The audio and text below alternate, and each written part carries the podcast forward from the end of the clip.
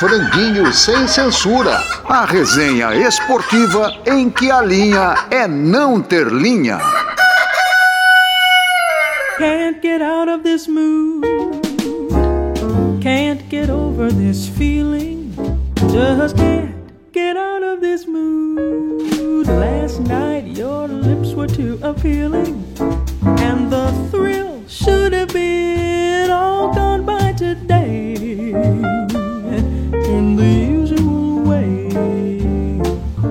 But it's only your arms I'm out of.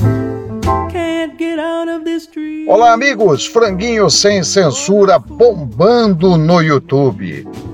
Tite apresenta queixa-crime contra ex-jogador e comentarista Neto. Manchester City tem o elenco mais valioso do mundo. Flamengo é o mais caro do Brasil. Palmeiras, Flamengo e Fluminense nas finais estaduais. Fórmula 1. Pérez vence, Alonso perde e recupera pódio no GP da Arábia Saudita. Quartarolo discute os estaduais. Lito e os técnicos. Tonico compara o ímpar. Elinho com o stream do Galvão. E o Alexandre temperando o franguinho. Manchetes.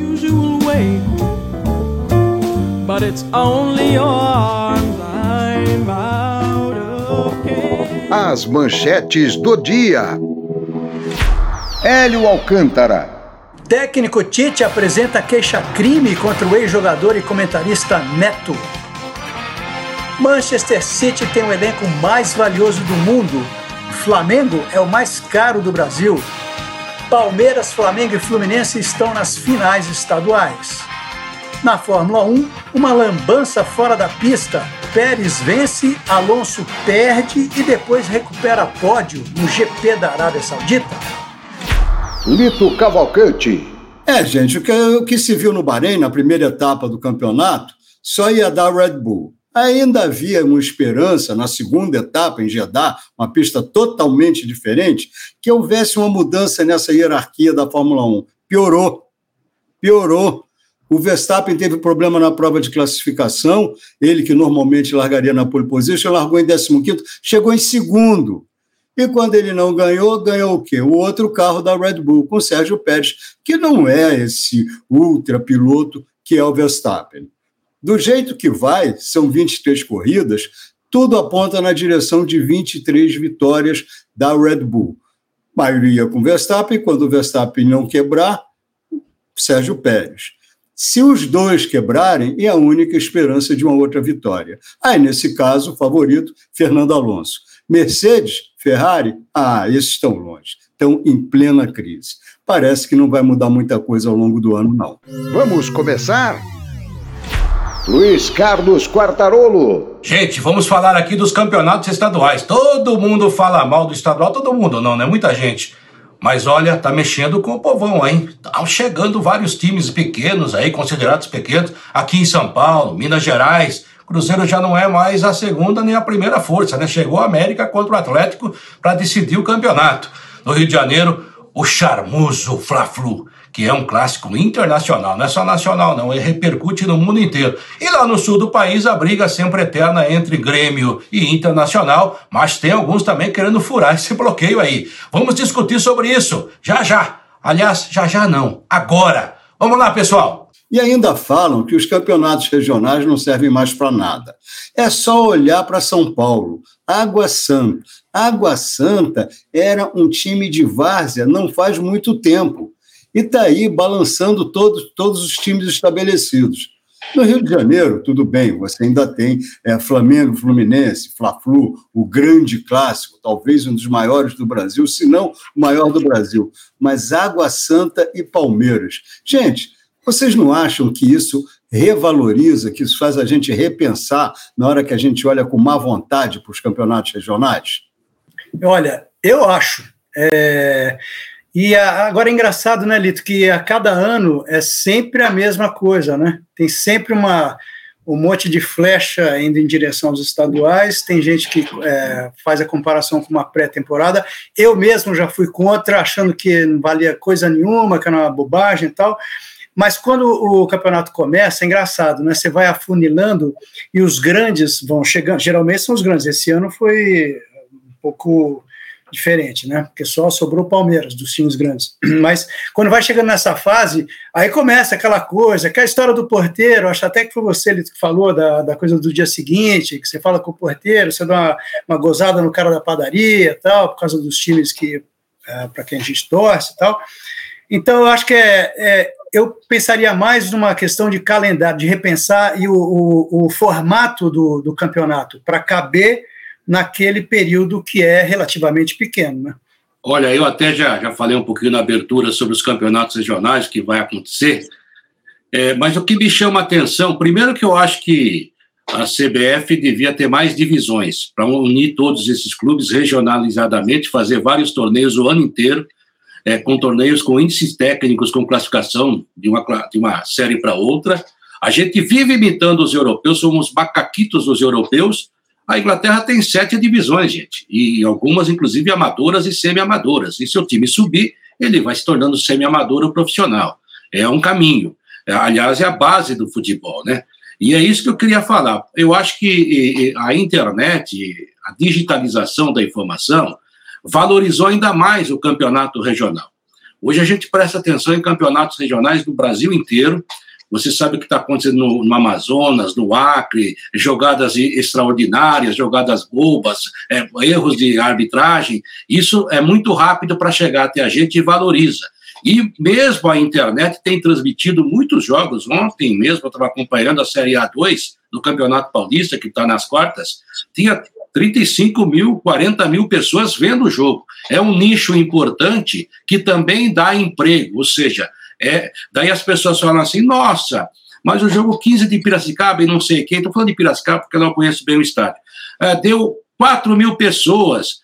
Cara, não é Premier League, é Piracicaba, tem 450 mil habitantes, 4 mil pessoas, e agora na final vai dar 10, 12. É muito público para esse jogo. E quando é final, vai aumentar. Então você tem que respeitar todas as divisões. Alexandre Oliveira. É só pegar o gancho assim nessa questão de ter várias divisões, né, que, que o seu quarta falou, e eu acho que seria ideal mesmo, mas a minha questão é essa, os clubes teriam condições de se manterem o ano inteiro, a questão financeira mesmo, teria que ter uma ajuda, teria que ter um projeto, porque esses jogos, né, que, que o seu quarta é, situou aí, né, um, jogo de transmissão de A2 que tinha 40 mil pessoas assistindo via online, que é um lixo realmente importante. Esse, esse dinheiro que chega da federação, que é a federação que está fazendo essa transmissão, para o clube é muito pequena, né, é uma taxa ali de arena, sei lá como que é e tal, é, é uma grana pequena, ah, ajuda, mas não deve pagar a folha de pagamento toda é, para continuar. Então, tem que, aí eu volto a falar coisas que eu já disse, né, em outros programas dos clubes se organizar de uma forma que eles próprios é, criem sua própria mídia, sua forma de organizar e se divulgar e ganhar dinheiro através deles mesmos. Não ficar esperando uma mídia tradicional, não ficar esperando é, a benevolência de uma federação para eles crescerem. Seria muito Vender o seu produto, né, Ale? Exatamente, é isso. Vender o seu, seu produto, vender bem e daí é, tratar bem o seu patrocinador. Né? Criar várias ações, você pode fazer de várias maneiras para poder tratar bem o seu, o seu, o seu patrocinador. Torico Duarte. Eu também sou a favor da água encanada e da luz elétrica.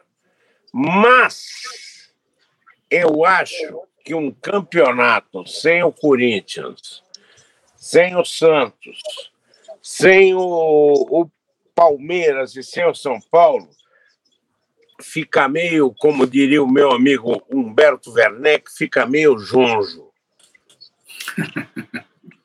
E só para fechar, juntando especialmente é, Lito e, e Alê, as falas, é, a, a, importância da Liga de Clubes, quer dizer, não ficar dependendo de CBF, é, se organizar e criar o seu próprio produto e vender da melhor maneira possível.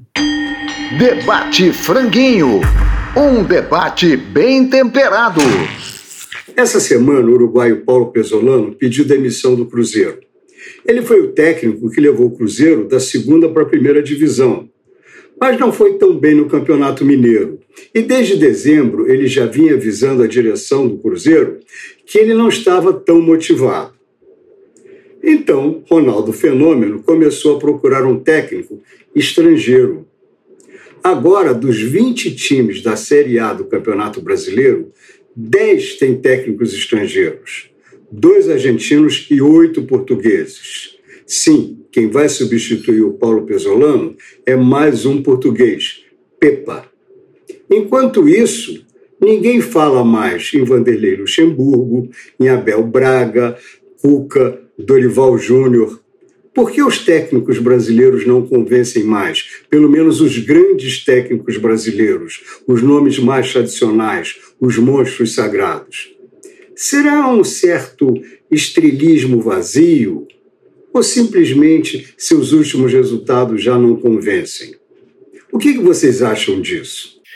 Olha, Lito, eu acho que tem um pouco de, não sei se soberba é o melhor termo, mas uh, dos técnicos brasileiros uh, se deitarem na fama e nos grandes resultados, no, nos títulos conquistados durante muito tempo, sem se preocupar em estudar porque todo mundo lá do lado de fora, quer dizer, lá de fora eu digo Europa, né, especialmente, eles estudaram, eles foram atrás, eles se equipararam ao futebol brasileiro, que antes a gente deitava e rolava, mas isso faz tempo já, né, faz pelo menos 20 anos, quer dizer, a última Copa que a gente conquistou foi em 2002, e na minha cabeça, 2002 foi uma coisa assim que deu tudo certo, tal, Filipão, não foi assim, fruto de um, um, baita planejamento que culminou com a conquista da Copa, como aconteceu com a Alemanha.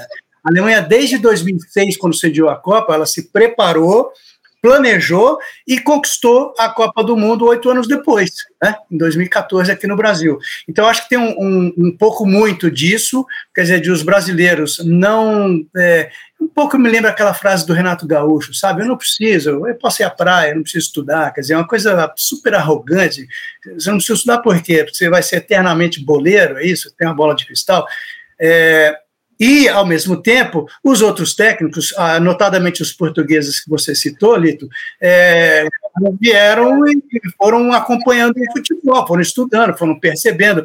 O Abel Ferreira, só para completar, sacou como é que é aqui no Brasil também, aqui em São Paulo. E o cara foi se adequando e está conseguindo fazer um belíssimo trabalho. É, eu acho que é um pouco de tudo, um pouco de nada, porque é, se você analisar os que chegaram, é, quem fez sucesso foi o Abel Ferreira e o Jorge Jesus no Flamengo e agora está sendo chutado lá no Fenerbahçe, está reclamando, inclusive, do frio da Turquia. Eu acho que é, aqui a gente é 80 ou 8, 8 ou 80, né? É, eu acho que os técnicos brasileiros se acomodaram, sim, é verdade, mas eles também não tinham muita é, solução para sair para o exterior, porque eles não tinham aquela autorização legal, né?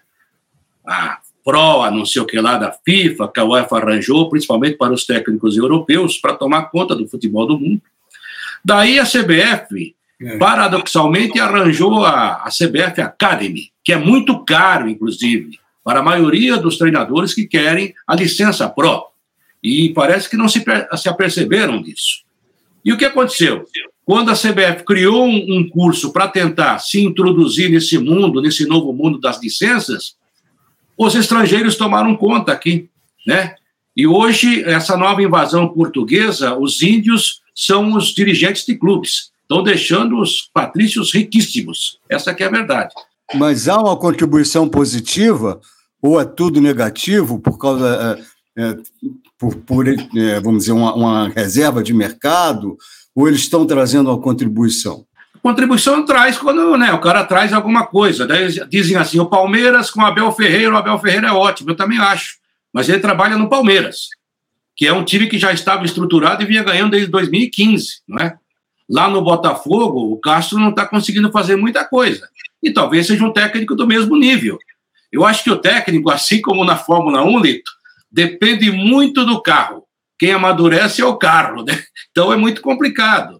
É, se derem a, a a, a, o carro do Verstappen para o Hamilton, com certeza ele até talvez ganhasse mais corridas que o próprio Verstappen. Então, a qualidade o cara tem, mas os nossos também têm. Mas o senhor usou a analogia do carro de Fórmula 1, né? O carro tal, mas tem que regular esse carro. Né, tem que botar ele direitinho, fazendo ele funcionar. E não é só a parte do técnico, tem uma estrutura em volta. Assim. Só pegar um exemplo: o Palmeiras foi reestruturado quando o doutor Gustavo Malhoca saiu da base, foi tomar conta da preparação física e deixou tudo num círculo que tudo se entrelaça no Palmeiras. Coisa que o São Paulo não faz mais, por exemplo. Só a quantidade de jogadores machucados no São Paulo nas últimas Sim. temporadas é um negócio absurdo. É, aí falando dos portugueses, né? Acho que muitos trazem coisas interessantes na estrutura que acabam sendo utilizadas na formatação e acabam valendo muito a pena. Mas, em compensação, alguns estouram jogadores. O Corinthians do VP, por exemplo, também vivia com o departamento médico cheio, porque era uma, era uma carga de treino grande que os jogadores não estavam é, acostumados e a forma de jogar que desgastava os jogadores. Então eu volto a falar assim, tem que ser tudo uma engrenagem, né? Futebol não é matemático, mas é química, né? As coisas têm que funcionar direitinho assim para esse carro andar na frente dos outros. Par ou ímpar? Quem joga mais? Tava comendo um franguinho aí e um amigo me perguntou se eu fico com o Alex ou se eu fico com o Riquelme. Eu fico com o Alex. Não por patriotada, mas porque eu acho que ele joga mais. E ainda dou-lhe uma caixa de Lexotan, porque quando ele acorda, ele resolve. É isso aí. Para o ímpar, então. Alex ou Riquelme, Alex Cabeção ou Riquelme, cara, eu vou de Riquelme. O Alex é um baita jogador, um tremendo jogador, sucesso na Turquia, Palmeiras, Cruzeiro ganhou tudo. Infelizmente não jogou uma Copa, mas acho que o Riquelme foi maior que o Alex. Vou de Riquelme no meu time. Eu também. Eu também vou de Riquelme, que me perdoe o grande Alex, mas o Riquelme é imenso. Ah, Juan Roman Riquelme. Pô, eu vou destoar, eu vou ficar com o Alex. Eu acho que ele é mais, ele tem mais repertório do que o Riquelme. Se eu fosse jogar uma pelada, eu chamaria o Alex. Pensei que você ia falar que tinha mais cabeça que o Riquelme, juro. isso é óbvio, isso é óbvio. Boa! Bola no canto, a música do futebol, com Ailton Amalfi. Uma marchinha de carnaval super conhecida de Manuel Ferreira e Ruth Amaral. Coração Corintiano. O cantor, entre aspas, Silvio Santos. Isso mesmo, Silvio Santos, o dono, o todo-poderoso do SBT. Doutor, eu não me engano, o coração é corintiano. Doutor, eu não me engano, o coração é corintiano. Eu não sabia mais o que fazer. Troquei o coração, cansado de sofrer. Ai, doutor, eu não me engano. Botaram outro coração corintiano. Doutor, eu não me engano. Silvio Santos é tão esperto, era tão esperto, que ganhou dinheiro até como cantor. Vejam só. Eu não me engano.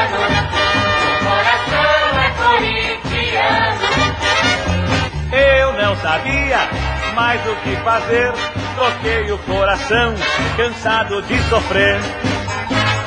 Ai, doutor, eu não me engano.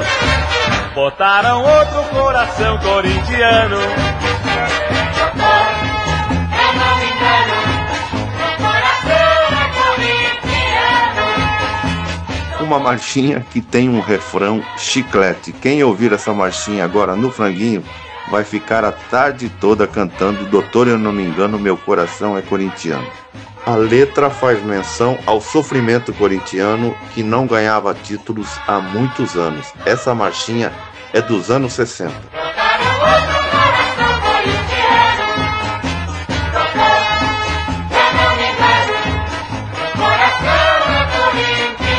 Um bola no canto super popular com o cantor entre aspas Silvio Santos cantando coração corintiano. Quem diria, hein? Eu não sabia mais o que fazer.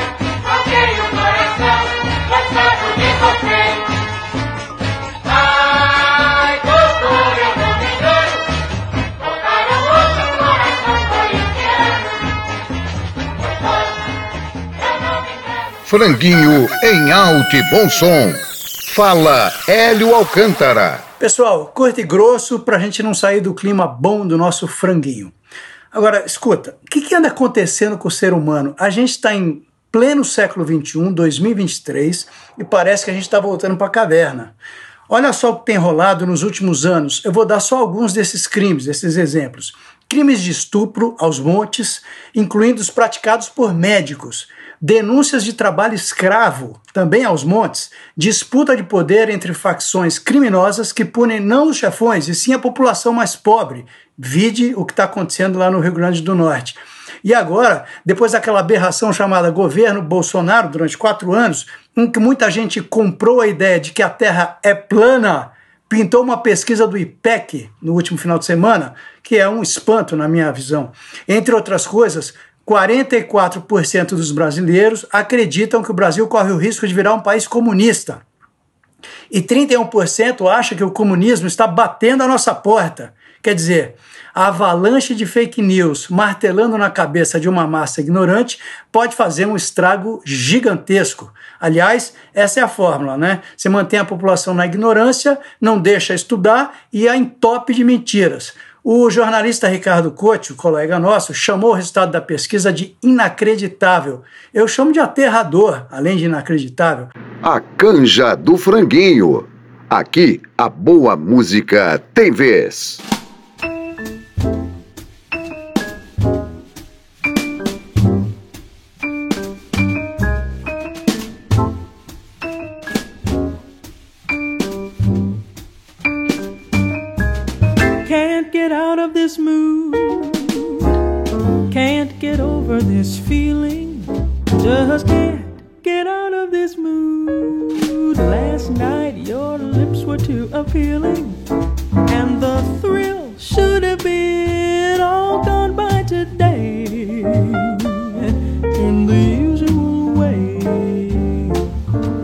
It's only your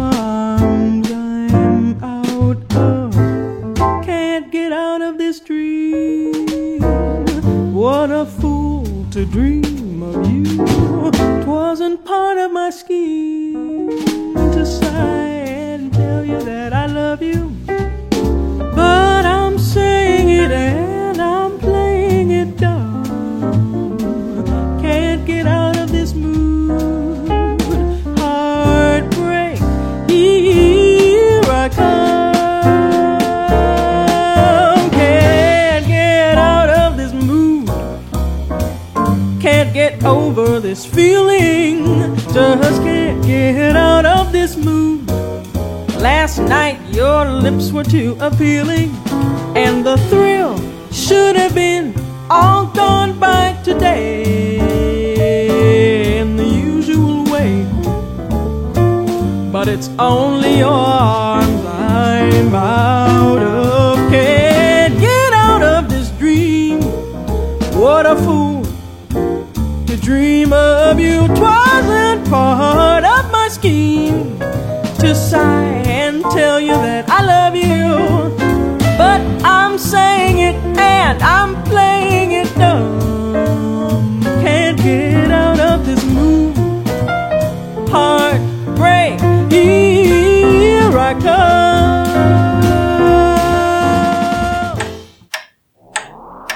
A última volta do ponteiro. Olha, o streaming vai espalhando seus tentáculos e povoando a vida dos brasileiros a cada dia, né? Até narradores de televisão consagrados como nosso colega Galvão Bueno se renderam ao óbvio. O Galvão, por exemplo, criou um canal de, de- no YouTube e vai transmitir jogos de futebol. Agora eu pergunto para vocês: será que a TV, a televisão, o televisor, vai virar um móvel para a gente pendurar umas roupas nela não? É, sem dúvida, novos tempos. E, sem dúvida, o, o aparelho, o televisor, está caminhando para o ostracismo, vai ficar isolado, não vai ser mais necessário. Está sendo superado pelo, pelo, pela mídia portátil. Agora, o fato é que esses novos tempos traz também, trazem também é, novos hábitos, novos alcances. É realmente uma coisa muito, muito interessante. Agora, até onde vai isso? Aí Eu gostaria de ouvir quem está vivendo esse momento, que é o nosso Alê, o Alexandre Oliveira, está vivendo o mundo do streaming. A gente sabe como era o anterior, nós todos somos oriundos de lá. Como é, Ale, você que está nessa fase de transição, você teve na televisão, agora você está no streaming. Cara, acho que é uma tendência, né? Evidentemente, até pelo, pelo custo das operações, né? A operação de streaming é mais barata do que a operação de TV, né? Todo o custo que envolve acaba facilitando a chegada de patrocinadores e até de contratação de nomes. É, sobre a TV virar varal, eu acho que isso não vai acontecer, porque, por exemplo, aqui em casa eu vejo o streaming na televisão, porque ou espelho o celular na televisão, ou minha televisão é smart e ela aparece ali, o YouTube, eu posso ver qualquer streaming ali dentro. Então Mas mudou a função, né, Ale? É, exatamente, né? A função dela, mas o aparelho em si, o objeto, acho que ele vai, ser, vai seguir sendo importante na sala de todo mundo. É, sobre a, a, questão assim da chegar, e uma, e uma coisa muito interessante, porque hoje você pega os programas de TV, os canais de TV, de esportes principalmente, eles estão ficando rejuvenescidos, né? São garotos jovens que estão chegando ali para reportagem. E no streaming, não. A streaming está levando os caras experientes, que estão acostumados a fazer view, fazer é, é, transmissões para agregar valor, para buscar uma audiência que esses caras já podem trazer. Então tá, in, tá invertido, porque os caras que começam ali no streaming, que começam no YouTube, do digital, são, são é a molecada, né? São os caras mais jovens. E esses caras se perma permanecem aparecendo ali. Uma questão que eu acho que vai ser interessante para a gente ver, principalmente nesse novo trabalho que o Galvão vai fazer, junto com o Felipe Neto, porque o Felipe Neto é o produtor do canal, junto com o João Pedro Paes Leme, do canal do Galvão, né? Ele criou é, um canal, né? Galvão. É, o Galvão criou um canal, mas vai ser produzido pela, pela Nine, né? Que é, que é do, do Felipe Neto. Tanto que o Felipe Neto estará na transmissão, o Zico vai estar na transmissão. Uma questão que eu quero ver muito é como assim: eles vão transformar o YouTube em TV, eles vão fazer TV no YouTube? Será que isso vai funcionar? Vai ser o mesmo padrão da TV? Porque a gente vê que o YouTube é um lugar diferente. É uma linguagem diferente. Quem acessa o YouTube ainda é um público mais jovem. Não é o público do Galvão que acompanha ele desde 86 ou antes, né? Eu, por exemplo, desde 86. Adoro, gosto muito. É o que eu aprendi ali de gostar de futebol. Mas esse público vai ser diferente. Acho que no primeiro momento o pessoal vai ter curiosidade para ver como eles vão trabalhar. E na sequência, isso aí tem que ser mantido, né? E, e tem que ser é, abastecido com conteúdo para que a pessoa continue ali visitando e, e, chegando ao canal novo. Só que eu acho que não dá para fazer televisão no YouTube. Eu, a minha experiência hoje é que não dá, né? Pode ser legal, pode ser que funcione mais para frente, né? Que esse público amplie, porque a gente está falando, o Casé agora, a Casé TV transmitiu é, Flamengo e Vasco, Vasco e Flamengo, com o direito do lei do mandante, para 5 milhões de pessoas. 5 milhões de aparelhos, né? Aparelhos ligados, que vai dar muito mais gente, mas 5 milhões de aparelhos. Cara, é um número grande para o YouTube, mas é um número muito pequeno para a TV aberta. É um número totalmente diferente de TV aberta. Né? Ainda são números gigantes para o YouTube, mas números pequenos para a TV aberta. Como é que o Galvão vai lidar com esse número? Né? Tem que explicar para ele direitinho. Ó, esses números são menores, você está acostumado. A reação do público é imediata, né? É TV ao vivo mesmo, com reação, porque tem um chat aberto, enfim.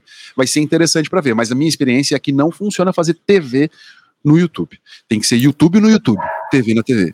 Mas, Ale, talvez a mescla aí é que vai funcionar, então. O Galvão não estará sozinho, ele vai estar com uma pessoa que é, talvez tenha nascido nessa, nessa mídia, concorda? É, eu concordo, só que é um cara que não nasceu na mídia do esporte, né? Ele não é um cara do esporte. E eu não sei o quanto que ele vai participar da transmissão. Ele tá, eu acho, né, na, na ideia, assim, da, do planejamento, é que ele chame, porque ele é um cara muito grande, gigantesco no, no digital, para chamar a transmissão. Ele vai estar tá presente ali, vai participar, mas acho que não vai participar o jogo todo. Né? Ele vai entrar ali no começo e tal. Tem outros influenciadores, talvez ele faça um pré-jogo, né? Talvez um pós-jogo, mas durante o jogo vão ser os caras mesmo. Né? Faltou só o Mauro Naves ali para a equipe estar tá completa. Eu tenho uma visão aí que esse caminho pode estar, tá, é, é, essa, essa iniciativa, trazer o futebol para o streaming, é, pode ser o início dessa mescla que o Elinho citou. É, eu, não, eu não era um consumidor de streaming de, de futebol é, até o meu time, Botafogo, só ser viável para mim como mandante no streaming. Quer dizer, e eu não sou exatamente o público jovem, mas você começa você a obrigado aí, né? É, a questão é essa, você foi obrigado a isso. Necessidade. Não, é, exatamente. Não Se você quiser ver, você vai ter que ir lá. Exatamente isso. Então, eu acho que isso pode ser, não vou dizer um divisor de águas, mas, sabe, um indicativo de um caminho. E se vão, vão ou não fazer como, como televisão, eu acho que está no mesmo caso ali eu acho que pode sim impor a qualidade da televisão. Agora, o que eu vejo nisso também, eu vejo o mesmo erro é, sendo cometido pelas emissoras de televisão que foi, foi cometido é, pelos grandes jornais quando começou a, a, a modernização.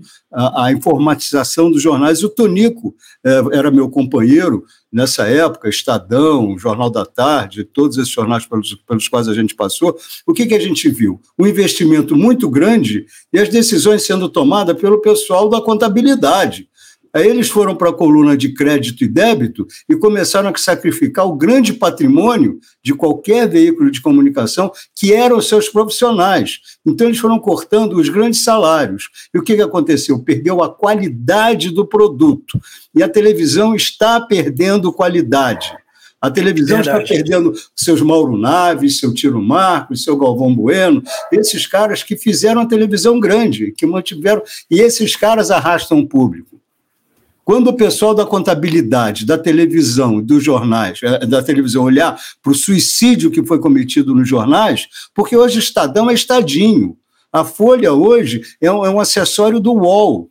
Então, você olhar para isso, eu vejo esse caminho sendo traçado, esses erros sendo repetidos, de, de, dos, dos grandes veículos fortalecerem a concorrência problema deles. Nós vamos continuar seguindo onde tiver qualidade. E isso eu acho que vai trazer uma mescla maior de gerações para o streaming. Minha, minha, minha humilde opinião. Ah, eu acho que tudo passa por conteúdo. Se tiver um bom conteúdo, as pessoas vão ver. E, e eu também não, nunca fui, não fui o primeiro a mexer em internet, havia até um. Era meio refratário no começo, ah, isso aí. Mas realmente hoje é o novo mundo. É, a TV, hoje eu vejo muito streaming também na TV, né? É, de várias e várias situações, e para mim já é uma coisa normal. É claro que eu acho que é um aprendizado. É um aprendizado para todos nós e para essa nova geração que está chegando. Não está, esse, esse campo ainda não está pronto. É apenas o, o, estão engatinhando. Essa que é a grande verdade. Até porque é, é, não só a forma de se comunicar que está mais fácil, mas também virão novas ferramentas que talvez possamos ver aí uma grande transmissão igual a da TV no YouTube. Agora, lê uma pergunta que eu tenho aqui, uma curiosidade que eu tenho aqui. Mudou o teu trabalho da TV para o streaming, a maneira que você trabalha? É, essa é uma pergunta excelente, assim. Primeiro porque é, o ambiente é outro. Quando eu fui para a Copa do Mundo, eu fiz uma entrada ao vivo é, para o Casé, a primeira entrada do, do, centro da cidade lá, de Konish, né, que é um, um, lugar lá. Aí me perguntaram isso, como é que é fazer a Copa do Mundo na Globo, como é que é fazer no, no Casé? Eu falei assim, ó, eu vou dar um exemplo para vocês. Se eu tivesse na Globo, daí eu falei assim, oi, muito boa noite, tudo bem a todos vocês? Estou aqui em Konish, que tem aqui a Bahia, o mar passa por aqui, encosta aqui na cidade, aqui a gente tem essa rua e aqui começa a skyline, os prédios mais altos de Doha estão aqui. Esse, por exemplo, é um prédio que tem 2.500 metros de altura e 75 andares. E a rua aqui de Coniche vai ser uma avenida que estará fechada durante a Copa do Mundo e após as vitórias das seleções, os torcedores virão para cá comemorar suas vitórias. São esperados devolve, devolve, devolve. mil torcedores aqui é, por, por dia nas ruas. Volto com você. Agora eu tava no casé, eu falo assim, rapaz, olha só, olha o mar que bonito, tá aqui na beiradinha da água. E, pô, banha aqui essa rua e chega aqui no skyline. Meu, olha a altura desse prédio. Olha aqui o tamanho dele. Não dá nem pra ver, tem 2 mil, não sei quantos, 75 andares. Pô, e aqui, ó, vai estar tá lotado. Durante a semana vai ter 75 mil pessoas por dia passando aqui. É só o time ganhar e vir pra cá pra rua. Vai ser festa. Mais informal. Exato. Bem mais. A informação é a mesma, mas a maneira de falar é diferente. Chegamos ao final de mais um franguinho. Semana que vem voltamos. Até lá. Can't get out of this dream. What a fool